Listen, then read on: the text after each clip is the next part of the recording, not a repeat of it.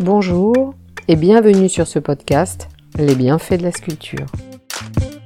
Une artiste, une anecdote sur Tiptoland, artiste hyper réaliste dont les œuvres partagent un souffle de vie. Tiptoland est une artiste sculptrice céramiste hyper réaliste. Elle utilise chacune de ses créations pour transmettre un moment figé, rempli d'émotions et de vie. Cela devient une façon de partager ses propres pensées et sentiments. Elle fait partie des artistes hyperréalistes présentés lors de l'exposition Hypersensible à Nantes en 2023. Elle dira On n'a pas besoin d'être doué pour faire quelque chose de créatif ou d'ambitieux. On n'a pas besoin d'avoir beaucoup de compétences.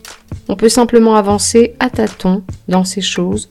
On finira forcément par comprendre en le faisant et trouver les compétences en cours de route. Née en 1950, elle est spécialisée dans les sculptures figuratives, hyper réalistes. Tiptoland suit et obtient plusieurs formations. D'abord un Bachelor of in Art and Ceramics à l'Université du Colorado en 1975, ensuite un Master of in Art à l'Université d'État de Montana en 1981, ses précédentes distinctions bourse en art des résidences d'artistes au Wyoming, en Oregon, au Montana et à Washington. Son travail a été exposé dans de nombreuses galeries, également des collections privées et publiques. Tiptoland est artiste à temps plein et enseigne à temps partiel dans la région de Seattle.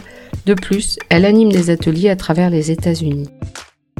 Les premières œuvres de Toland étaient des reliefs muraux en bois, en argile et en pigment. Elle s'est ensuite tournée vers des sculptures en grès de taille réelle, voire plus grande.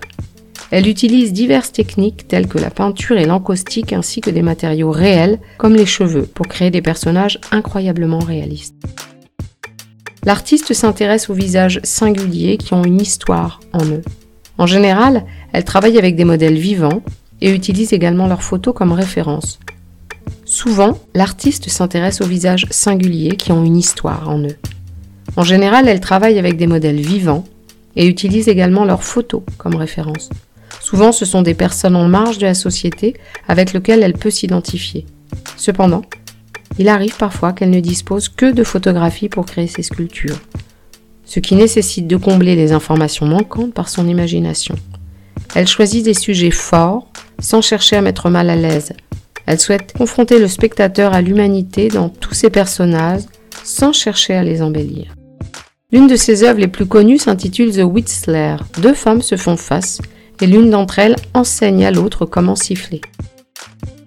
Tiptoland met l'accent sur les expressions des visages et les positions des mains pour représenter le corps dans des moments de vulnérabilité. Selon l'artiste, cette recherche de la vulnérabilité est ce qui nous rend humains. La mise en miroir des figures dans leur forme et leur expression faciale renforce cette notion de fragilité. En 2014, l'artiste présente au Portland Art Museum la persécution des personnes atteintes d'albinisme en Tanzanie.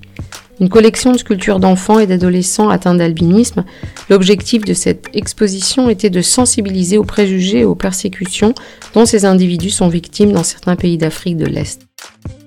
Tiptoland a créé cette série suite à son indignation face aux mutilations et aux assassinats d'albinos dans ces régions du globe. Ces personnes doivent faire face à des conditions dangereuses, victimes de préjugés et souvent attaquées et mutilées par des sorciers qui utilisent leur partie du corps à des fins rituelles. Les visages exposés expriment un mélange d'intense terreur, de désespoir et de douleur.